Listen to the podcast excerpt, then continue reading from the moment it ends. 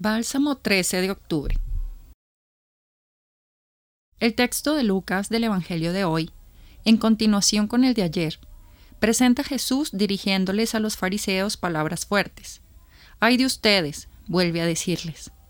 Recordemos que este tipo de expresiones en la escritura representan lamento y denuncia ante pueblos o personas que se están alejando de la voluntad de Dios, de su plan de amor, ya que por su dureza de corazón se hacen sordos a sus invitaciones y llamados.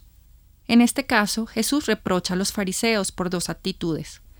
La primera es la complicidad con las acciones de sus antepasados en contra de los profetas. Seguir construyéndoles sepulcros es perpetuar la intención de eliminar de diferentes maneras a todo aquel que hable a favor de la vida y la justicia, desenmascarando las intenciones de mantener estructuras que atentan contra el ser humano, su dignidad y su libertad.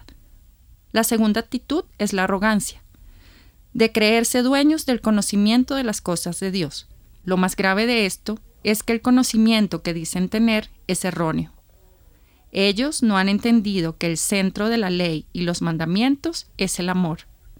Y por ende, la voluntad de Dios apunta hacia las posibilidades del ser humano de desplegar todas sus capacidades desde ese amor que lo sostiene, lo libera y lo mueve al servicio que podamos examinar hoy nuestro corazón para reconocer esas actitudes que nos alejan de la voluntad de Dios y poder elegir siempre aquello que más nos conduzca al amor y a la vida.